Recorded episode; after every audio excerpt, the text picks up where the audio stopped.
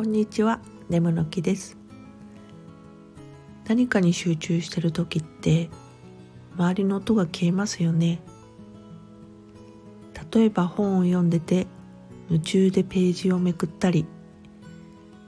食材の仕込みでひたすら皮を剥いてたり音どころか目と指先以外も消えてしまうようなゾーンに入るっていうんですかね。そんな感覚が好きです。子供の頃お母さんごっこなるものがあって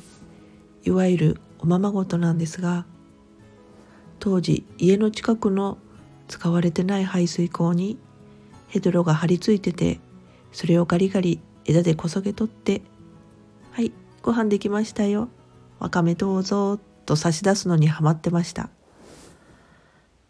毎日飽きもせずにこそげてて今から思えば何がそんな面白かったのか謎ですがあれはまさしくゾーンでしたねあの時を超える瞬間は残念ながらまだ出てきてなくて生きてるうちにまた味わいたいものですそれではまた。